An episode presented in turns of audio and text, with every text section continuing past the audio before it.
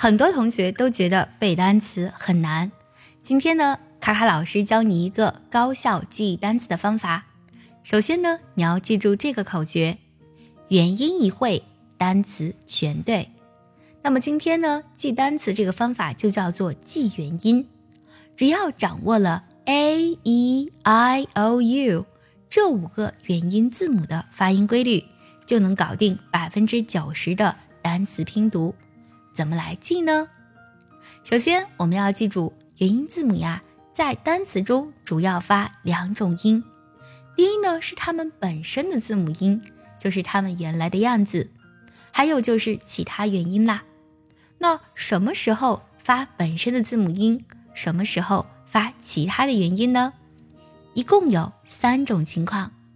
第一种情况，元音后面没有辅音字母。元音字母就发本身的字母音，比如说 we 拼作 we，e 后面呢就没有任何辅音字母的阻挡，所以啊，字母 e 呢就保持它本来的发音 we。还有类似的 he、she，还有像打招呼用的那个单词 hi h i，也同样遵循这个规律。对了，最近我们爱趣陪跑营已经开启了限额招生。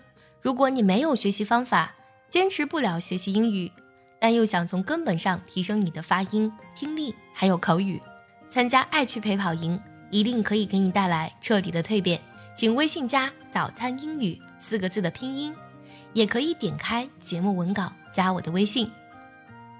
第二种情况，当元音字母后面有辅音字母的时候，那么。这个时候元音字母就要发其他的元音啦，比如说“猫”这个单词，c a t，字母 a 呢，由于受到了字母 t 的阻挡，它呢发音就变成了 a 的音啦，变成了 cat。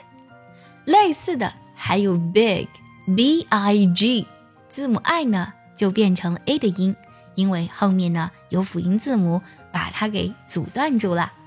读作 big，类似的还有 get，g e t，cut，c u t，dog，d o g。这是第二种情况。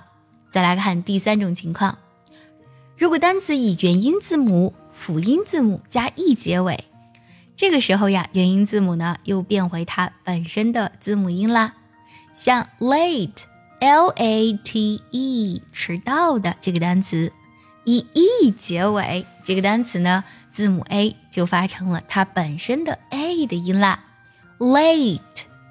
还有像 like，L I K E，还有像鼻子这个单词 nose，N O S E，这里 o 呢，因为后面呢有一个小小的字母 e，所以它发本身的字母音。